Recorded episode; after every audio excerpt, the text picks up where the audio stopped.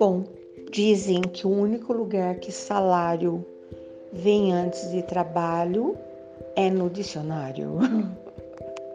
Aquelas coisas que os antigos falavam. Então, desde menina, eu sempre estive cercada de pessoas produtivas, trabalhando, sempre, sempre.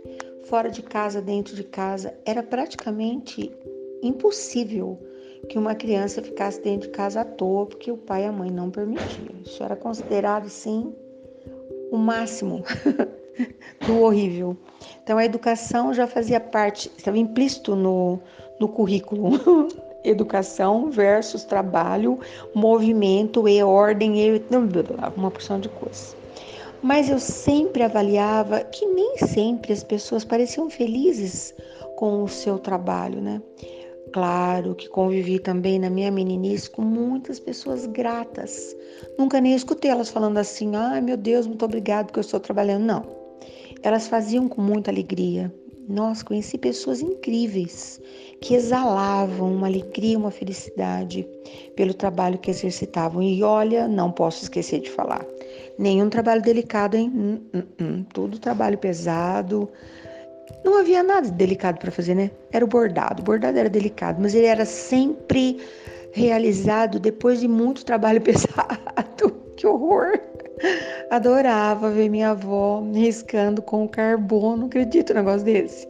Havia lá um desenho que minha avó aprovava uh, usava o carbono ou às vezes o lápis preto. A criançada passava o lápis preto no papel de seda, depois ele, ele virava praticamente o carbono, não exatamente, mas fazia o papel de trabalheira, né? Para que pudesse passar o desenho escolhido para o tecido, para só depois ser bordado. Aí aquelas meadas torcidas, aquelas coisas loucas. Então, eu, essa história de observar as pessoas trabalhando, sempre vi, e também a observação, além da minha, das pessoas adultas e sábias que estavam sempre por perto, me apontando o trabalho da natureza, a abelha, a formiga, o passarinho, todos eu tive muita oportunidade de ver o trabalho executado por esses personagens na natureza. Falarei deles um dia desses, coisas incríveis que, que me encantam até hoje. Ainda tenho a preciosa oportunidade de assistir tudo isso aqui, né, da minha janela. Tem árvores, então a natureza trabalha constantemente. Pode fazer o tempo que, te, que fizer, a natureza não para. Mas eu me lembro que de verdade comecei a trabalhar muito cedo. Eu sempre digo para as pessoas, para os netos, para os filhos, que era uma idade que hoje eu não consigo imaginar meus netos fazendo isso. Então, vamos lá, né? Quem é que consegue imaginar, e eu já contei isso muitas vezes, conto aqui novamente agora, uma meninazinha de 10 anos trabalhando numa fábrica de fogos, numa fábrica de rojão? Praticamente impossível. Na verdade, nem tenho conhecimento, deve existir, né? Mas hoje, certamente, considerando-se os riscos todos, nem imagino como é que seja. Mas era um trabalho executado por crianças, não apenas as minhas mãozinhas delicadas de menina, 10 anos. Imagina o que é uma mãozinha de menina de 10 anos. Uh, era longe de casa, as crianças iam sozinhas, não tinha pai que acompanhava, não tinha Uber, não havia nada disso. Era criança que levantava, tomava lá seu chá mate, que a mãe acabava de passar, comia o que havia para comer, que geralmente era nada de mesa posta para o café da manhã, não, hein? Nem de dieta racional, absolutamente nada disso. O chá era garantido todos os dias, me lembro muito bem disso, e qualquer coisa que pudesse ser mastigada no caminho, às vezes uma massinha frita na banha, às vezes um pão que a mãe havia feito, isso também não acontecia com frequência, e era o que havia. Num período, da, num período do dia, a escola, e no outro período, a fábrica de fogos. Bastante fiquei por lá. Depois fiquei sabendo que havia uma coisa um pouco menos perigosa, que era uma fábrica de grinalda de noiva. Vejam vocês que eu sempre estive meio misturado nesse negócio, né? E faziam-se flores de tecido, não era como agora super na moda as flores naturais, né? Voltamos no tempo, né? Quase resgatando as flores de laranjeira lá nos laranjais. Ai, que loucura! As flores eram recortadas e desenhadas, feitas de tecido. E pasmem, como ainda estava ligada aos perigos a minha delicada pessoa. Eu fui contratada, o salário já era melhor, nada de registro em carteira, tá? Apenas um salário melhor, uh, com intervalos que eu não conhecia isso. Então, num período havia um intervalo e a própria empresa, que coisa linda, um negocinho de fundo de quintal. Mas era uma beleza, oferecia um, um leite, um café, um chocolate, uau! E pão da padaria, hum, me ganharam, que coisa maravilhosa. Eram 15 minutos, mas já era um progresso, convenhamos. Aí eu já estava com um pouquinho mais, né? Tipo 12 anos, eu acho. Uh, um pouco mais longe de casa, caramba, tudo era tão longe, né? Caminhantes, tá? Eu e o meu chinelinho, eu e o meu sapatinho, que havia um, comprava-se um par de sapatos uma vez ao ano. Nada desenvolver a síndrome da centopeia. Dois pezinhos, dois sapatinhos muito bem guardados, engraxados e pronto, vai durar até o próximo calçado, ou seja, no final do ano. Era uma comemoração. E pasmem, a minha função nesse novo emprego era bolear as pétalas. Eu não sei se você tem ideia. Sabe aquelas curvinhas que a gente vê nas pétalas das flores, das flores de verdade? A própria natureza faz isso. Na fábrica eram as mãozinhas de menina, tipo eu, Sulili. Aquecia-se num, num, numa chama de querosene. Olha que perigo! Aquela haste de aço que ficava vermelhinha, ia tirando o excesso do calor numa almofadinha de flanela cheia de areia e depois ia se desenhando, contornando, boleando, dando forma às pétalazinhas que eram retas e passavam a ter esse movimento. Inclusive estou com umas florzinhas aqui para lembrando muito bem que alguém boleou as pétalas dessa rosa que está aqui na minha frente. No caso aqui a minha rosa é de feltro certamente foi boleada também. Trabalhei bastante aí também. E o que fez o, melhor trabalho que foi executado nessa empresa, a segunda que eu uh, prestei os meus, os meus préstimos, ofereci meus préstimos, é que eu aprendi a dar um passo a favor da comunicação, que era muito quietinha, muito quietinha, muito quietinha. E nesse, nessa empresa, haviam as reuniões, alguém apresentando os novos modelos de flor. Então eu sempre eram 10, 15 minutos que alguém que sabia mais ensinava para os que sabiam menos porque era muita novidade, né? E havia nem sei quantos modelos de flor. Então, nesse lugar, eu aprendi a abrir a boca e falar para as pessoas. Eu não entendi como é para a esquerda, para a direita. Olha, o movimento é esse, não aquele outro. Tudo é útil nessa vida. Tudo vale a pena quando a nossa alma não é pequena, já disse o poeta, né? Enfim, e foi por conta disso que eu criei coragem de conversar com as pessoas e descobrir que haviam outras coisas na vida a se fazer, não apenas flores boleadas e rojões e bombas. Ai, que coisa louca! E um dia de livre espontânea vontade, num dia de no momento que eu estava livre, a bordo do meu vestido estampadinho e daquele meu sapatinho único, eu me dirigi até uma empresa porque eu estava determinada. Eu queria fazer alguma coisa que me desse Felicidade não é aquela coisa linha de produção todo dia sempre aquela mesma coisa, cumprindo meta, blá blá blá blá blá. Era uma tensão absurda. E eu mesma, sozinha, sem o apoio de ninguém, sem opinião de ninguém, extremamente autônoma, dos 13 para os 14 anos, caminhei. Parece que havia um propósito, que o trabalho que ia me alegrar estava cada vez mais longe. E eu corajosamente abordei a atendente de uma empresa. Eu achava aquilo gigante, não era ainda. Com o tempo se transformou. naquele instante ainda era algo maior do que eu havia conhecido, mas ainda muito discreto. E falei para a menina que estava atendendo, tão menina quanto eu. Eu estou procurando um trabalho de telefonista. Ela me olhou, sabe quando a pessoa te olha? Acho que ela nem sabia o que era aquilo.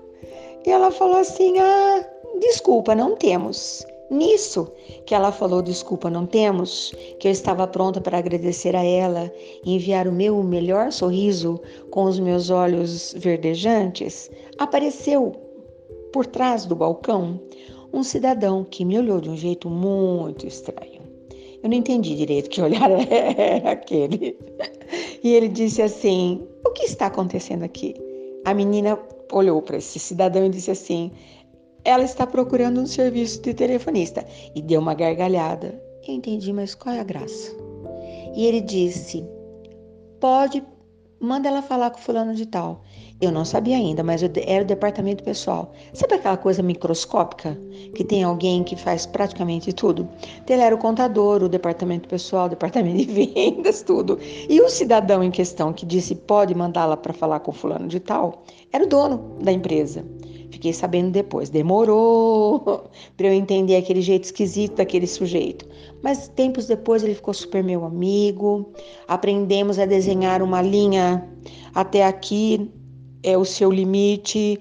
Faz favor de me respeitar. Acho que foi uma das primeiras pessoas que a minha mãozinha de menina estendeu-se dizendo assim, ó, ops, entendeu? Quer que eu desenhe? Pois é. Uh, hoje já não faz parte mais do mundo dos tangíveis, pesáveis, medidos, mas eu consegui na minha delicada posição de menina desenhar para ele o que significava respeito, porque ele também tinha filhos e eu fiz ele lembrar disso algumas vezes, na verdade. Olha que menina mais corajosa. Enfim, esse cidadão disse: Ó, oh, pode começar agora mesmo. Eu pensei, mas que coisa fantástica, maravilhosa. Agora eu vou fazer uma pausa para explicar. Eles não tinham telefone na empresa. Então, aquele negócio de telefonista, eles nem entenderam o que eu estava falando. E eu fui contratada e comecei no mesmo dia lá para a linha de produção. fui lá para aquele galpão mal cheiroso, mal cuidado, cheio de graxa, cheio de óleo. E eu entendi rapidinho que o mundo não era tão gentil quanto eu desejava que fosse. Mas enfim, lições nos chegam para que nós possamos aprender. E eu me determinei. Eu vou realizar o meu sonho. Eu nem sei direito o que é isso. Eu não sabia o que era ser uma telefonista, mas eu seria. Para que, que havia os cursos? Para que, que havia as pessoas? Para que, que havia a habilidade da comunicação? E justamente nessa época, uma das uma das como é que eu vou falar instituições eh, determinadas a fazer os menores serem tratados com decência, disponibilizou justamente um dos primeiros cursos técnicos que eu fiz, fiz alguns bons, uh, telefonista e recepcionista, já imaginando para onde a comunicação migraria isso foi uma experiência incrível, conheci pessoas incríveis, aprendi coisas incríveis. E foi tão perfeito que nesse meio tempo a empresa adquiriu o seu primeiro telefone. Um telefone fixo com quatro dígitos apenas. Lembro do número até hoje. E claro que essa delícia, essa novidade, esse presente, aquele telefone preto pesadésimo instalado sobre uma mesa, não foi oferecido para a minha pessoa. Porque essa altura do campeonato, tempo havia passado e eu era muito dedicada no que eu fizesse. Separar parafuso, colocar graxa na máquina, descobrir como que a máquina funcionava, aprender a trabalhar. Ninguém nem, nem lembrava mais que eu era uma frágil menininha. Fiquei igual a todo mundo porque na linha de produção todo mundo é igual, né? O tratamento é igual, o peso é igual, tá tudo igual. tirando o salário que não era nada igual. Enfim, mas o que tem, o que aconteceu de coisa bonita nesse nesse trecho todo, que eu tenho muita gratidão, inclusive tenho que falar muito sobre isso, foi o meu primeiro trabalho registrado em carteira. Foi o primeiro lugar que eu trabalhei, que o respeito pelo trabalho era gigante.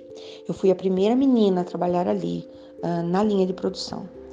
É, havia meninas que trabalhavam lá na frente, na venda dos produtos, né? Se fazia muita coisa. Mas as horas extras eram pagas, é, as férias eram negociadas. Então, comecei a ter a primeira oportunidade de ver transparência e honestidade devido àquele cidadão lá do tal do RH que brigava por todos nós assim, como se ele fosse o pai. E foi uma experiência bacana que eu vivi e triste por conta de ver que uma outra pessoa havia sido contratada para cuidar do telefone recém-instalado. Fiquei muito triste. E o tempo foi passando, eu fui fazendo outras coisas e fui me preparando porque eu estava determinada. Se não fosse ali, seria em outro lugar. E quando eles uh, instalaram a quarta linha, pensa uma mesa com quatro aparelhos tocando o tempo todo. Não era uma central telefônica, eram quatro números de telefone, funcionava desse jeito. A menina surtou e disse: Não quero mais. Quando eu fiquei sabendo que a menina disse eu não quero mais, eu levantei minha mãozinha e falei para o meu chefe: eu quero esse lugar para mim. E ele riu sarcasticamente, como quem diz: sua boba, sua mocreia, você não tem a menor chance. Ah, é? Então tá. Falei: é o seguinte: se eu não for para lá, eu tô indo embora. Porque eu estou determinada que eu serei uma telefonista, entendeu? Nem precisei desenhar. Olha a proposta que eu recebi. Nós vamos colocar você lá por uma semana para você entender que você não tem condição para isso. Tudo bem? Se você se sair mal, você volta para cá quietinha, calada, nem um pio? Falei sim. E se eu me der bem, não volto para cá nunca mais. Combinado? Ai, que delícia. E fui. No terceiro dia, eu já fiquei sabendo que eu não voltaria mais para a linha de produção, nem para o barulho das máquinas e nem para o piso cheio de graxa. Eu havia conquistado meu primeiro lugar ao sol, o primeiro de muitos outros, porque nessa vida agora que eu estou vivendo, o meu lugar ao sol ficou gigante cada vez maior porque eu nunca desisti, porque eu sempre pensei que trabalho é um negócio maravilhoso, que é para fazer a pessoa ficar feliz. Sim, você ganha seu dinheiro, você compra suas coisas, você tem poder de escolha e liberdade para fazer o que você quiser, mas você escolhe o que você quer fazer da sua vida. Eu estava determinada. E foi nesse pedaço que deu certinho para eu fazer amizade com aquele sonho de atender aqueles quatro telefones e treinar toda a minha educação. Bom dia. Deseja falar com quem? Aguarde só um instante. Boa tarde. Sim, só um momento. Só um minutinho. Olha, posso te ligar mais tarde? Deixa aqui seu nome. Era tão fácil de anotar, né? Quatro algarismos, quatro dígitos. e eu treinei quando chegou a possibilidade da empresa nova estabelecida no endereço maior, com todos os recursos, e eu precisava me agarrar aquilo muitíssimo. Eu já estava preparada. O primeiro PABX que foi comprado já estava destinado para o meu preparo, para o meu manuseio. E eu ia aos sábados e domingos, por minha conta e risco, treinar num aparelho desligado para fazer amizade com todos os botõezinhos, para que quando ele fosse ligado e todas as luzes fossem acesas, eu tivesse pleno e total domínio. Ai, que coisa linda! Trabalhei né, com esse PBX modernésimo, depois com PBX mais moderno ainda. Trabalhei também depois que a vida dá muitas voltas, né? Numa instituição de saúde da cidade, anos depois, com aquele uh, de pegas que a gente vai traçando a comunicação entre as pessoas, inserindo as pegas no naquele painel gigante cabines telefônicas de um cômodo inteiro, uh, com total isolamento acústico e térmico, para que os fios não se magoassem, que as pessoas pudessem ter garantia de privacidade. que conversa esquisita, né? Então tá aqui o meu relato até esse ponto fantástico de um sonho que eu realizei arriscando todas as fichas que estavam na minha mão eu precisava compartilhar isso novamente. Muita gente sabe dessa história, mas esse capítulo desse meu livro maravilhoso vem até aqui. Eu te desejo um bom dia, uma boa tarde e uma boa noite, porque eu tenho um prazer muito grande de apresentar os meus. Como é que eu vou falar, hein? Nós somos feitos de pixels, aqueles quadradinhos todos que compõem uma imagem. Então hoje eu estou aqui apresentando para você que me ouve, gratidão, mais alguns pixels da minha imagem. Até amanhã!